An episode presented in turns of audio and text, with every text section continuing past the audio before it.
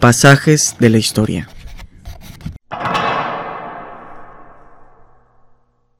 Bienvenidos amantes de la historia, mi nombre es José, pero tranquilamente me pueden decir Pepe. Nos encontramos en un capítulo más de este programa al cual llamamos Pasajes de la Historia. El día de hoy hablaremos de una teoría conspirativa, me la he encontrado ahí navegando por internet y me pareció bastante curioso un poco hablar de ella, así que nada, empecemos con el tema del capítulo de hoy.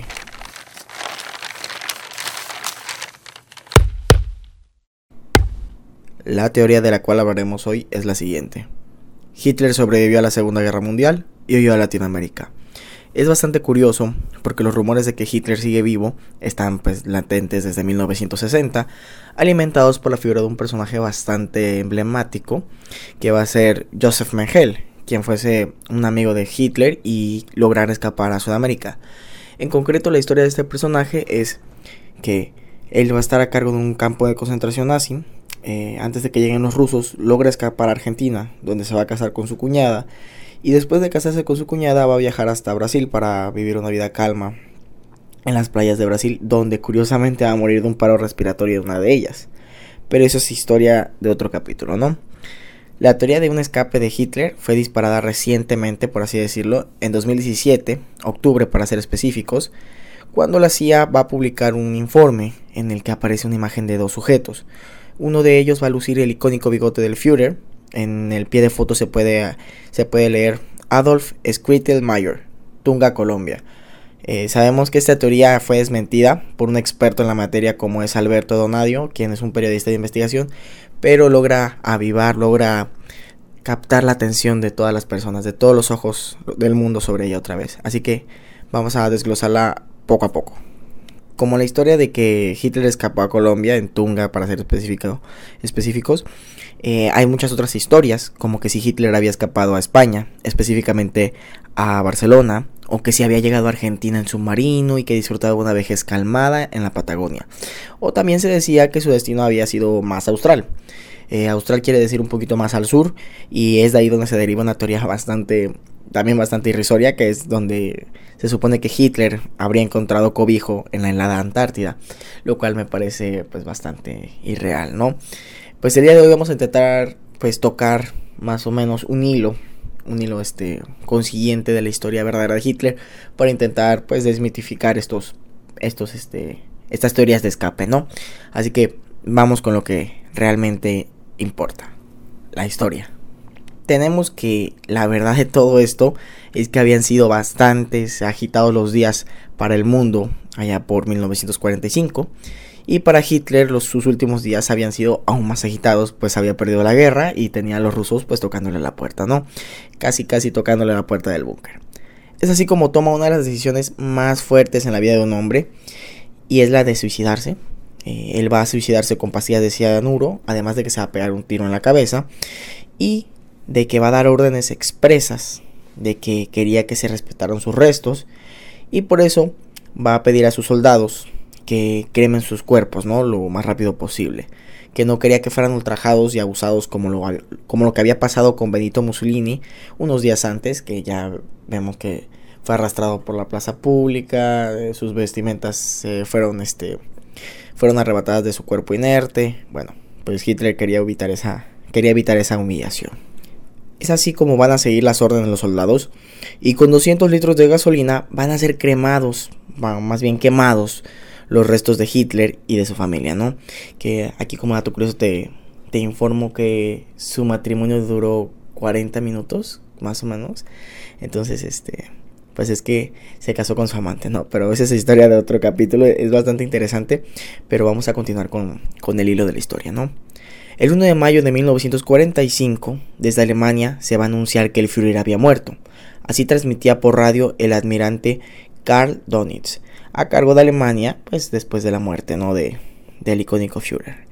Del otro lado del charco, los aliados creían que se trataba pues de un montaje, de una estrategia para salir impune de todos los cargos que se le iban a imputar a Hitler, ¿no? Por otra parte, los rusos aún, aún más perspicaces, más astutos, eh, no lo pensaban de esta forma, creían que había una posibilidad de que Hitler estuviera sin vida, ¿no? Es por eso que Stalin muy inteligentemente da la orden de, pues, este, corroborar la noticia, ¿no? Verificar que fuera real. eh, de que se tuvieran pruebas irrefutables. Muchos soldados rusos estaban a cargo de esta misión, estaban este, puestos en ella, así que todo debía hacerse para obtener el mayor de los secretos en esos días. Y te voy a explicar por qué el mayor de los secretos. Se va a interrogar con bastante dureza a todos los alemanes que habían estado desempeñando en la Cancillería o en el búnker donde había pasado sus últimas horas Hitler, ¿no? Y se va a obtener algo bastante curioso y es que todos los testimonios eran concluyentes, ¿no? O sea, Hitler había muerto. Se va, poco después de estas averiguaciones, estas interrogaciones, se va a señalar el lugar en que se había enterrado a los cuerpos de, del Führer y su familia.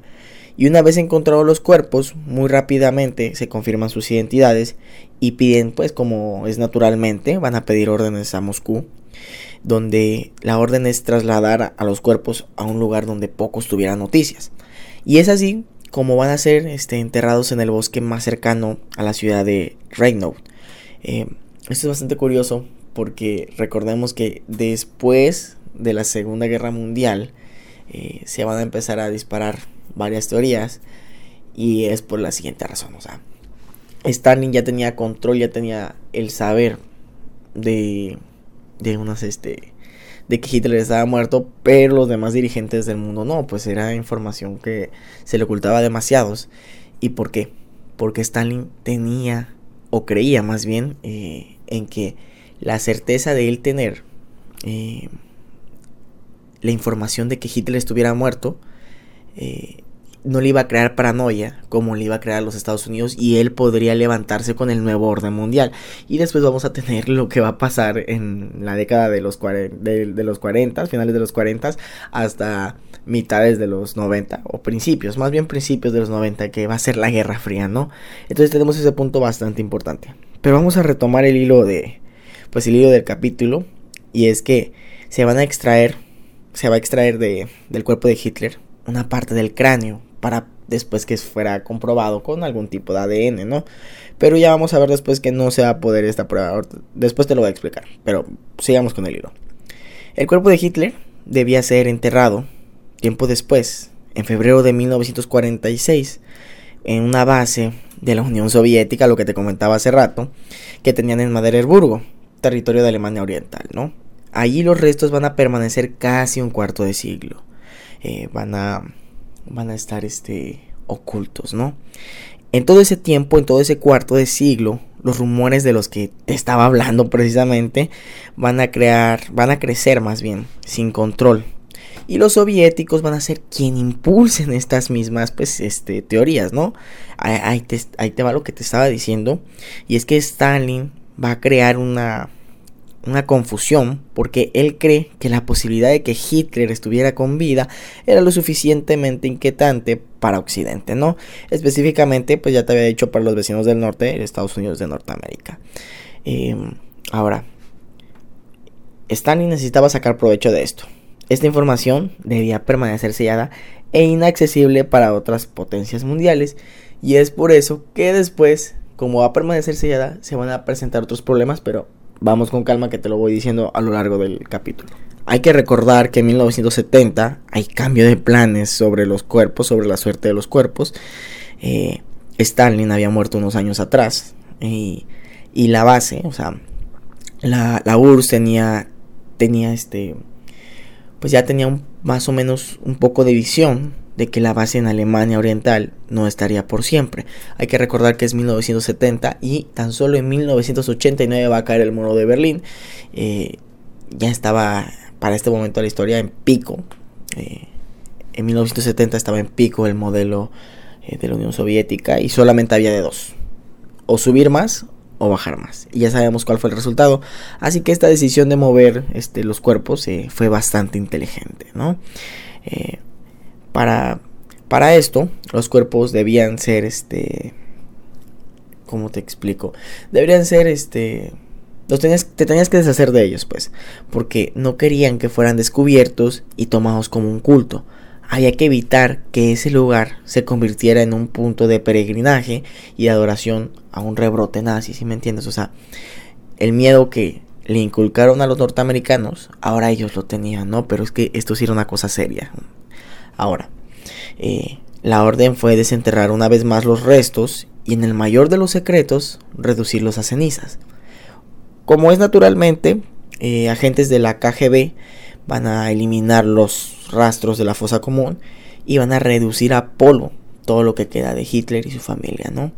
Para después eh, pulverizarlo y titularlo hasta tirarlo en, algunas, en algún tipo de alcantarillas, ¿no? No sabemos específicamente qué pasó, pero esa es la teoría que se acerca más, ¿no? La teoría más, este, más realista. Recuerden que los rusos tenían un odio por los nazis y entonces, este, yo creo que por ahí va más o menos la cosa, ¿no? Eh, la, historia va, la historia va a permanecer oculta por muchísimas décadas hasta que la URSS va a cambiar, ¿no? Y eso va a alimentar más este, suposiciones, este, más este, actos inciertos, más, más teorías de escape, más deseos conspirativos, etcétera, etcétera. Tú me entiendes, ¿no? Entonces, la Guerra Fría era un terreno bastante fértil para este tipo de teorías, para este tipo de información.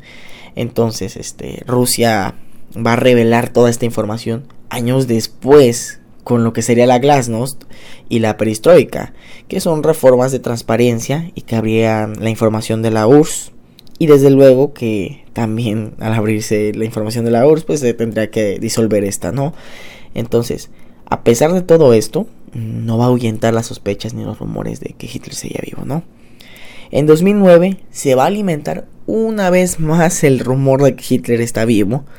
Y es en 2009 eh, pues que Nick Bellatoni va, va a revelar al mundo, o sea, va a decir al mundo que eh, había este desmentido a los rusos y había examinado el pedazo del cráneo que según él eh, no le pertenecía a Hitler ni a ningún miembro, miembro de su familia, lo cual es muy interesante por cómo esta mentira va a volver a confundir a propios y extraños, ¿no? O sea, es decir, eh, llega un tipo, un, doctor, dice que estuvo una hora con el cuerpo y que pudo determinar que no es de Hitler, ¿no? O sea, una cosa bastante irrisoria, pero hay gente que lo cree y se respeta, ¿no? Pero vamos a intentar volver a, a mostrarte que todas este tipo de teorías son, son locas y no son, este, ¿cómo decirlo? Correctas. ¿Recuerdas que al principio del podcast te dije que en 2017 se va a disparar una teoría de la CIA y que va a pasar, eh, que se va a hacer un nuevo, este, una nueva teoría conspirativa de que escapa a Colombia. Bueno, pues en, en 2018 unos patólogos franceses demostraron que la dentadura que conservaban los rusos, la cual evidentemente los rusos van a facilitar para su análisis, coincidía en un 100% con los registros dentales que se conocían de Hitler, aportados por su odontólogo personal, Hugo Blaschke, quien es, pues, era eh, también amigo de Hitler, pero eh, esta historia no la conozco muy bien, no me quiero meter mucho en ella, pero me parece que eh, él logró escapar de, de, la, de la justicia internacional en ese momento, ¿no? Porque va a ser dentista de Hitler desde el 33, más o menos, cuando suba al poder, hasta 1945. Pero bueno, esta es historia de otro capítulo. Muchas veces las pruebas van a resultar poco convincentes para muchos, ¿no? Porque hay muchos, muchas personas crédulas. Eh, muchos van a seguir sosteniendo que un submarino depositó al Führer en la costa, en una costa patagónica o en otro destino alejado, ¿no? Un, lugar eh, donde Hitler pueda escapar, ¿no? Porque van a alimentar su imaginación. Los avances de la ciencia tampoco van a poder ayudar para esto. Y es que yo no los culpo, ¿no? Yo no culpo a los científicos porque no queda, es que no queda otra, otra prueba de, de ADN, ¿no? O sea, con qué contrastar el ADN que tienen los rusos, pues hay que recordar que Hitler también va a matar a su familia, ¿no? Entonces, este, no sabemos si la prueba esté en una alcantarilla contaminada, no sabemos si está en el mar, porque otras versiones dicen que eh, después los rusos tiran las cenizas al mar.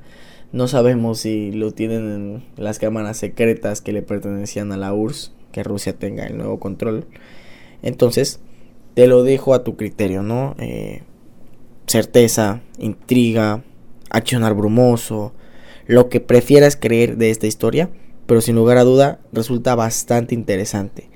Em, esto ha sido todo, espero que les haya gustado. eh, me paso a despedir y espero verlos en otra emisión de este programa. Así que hasta la próxima.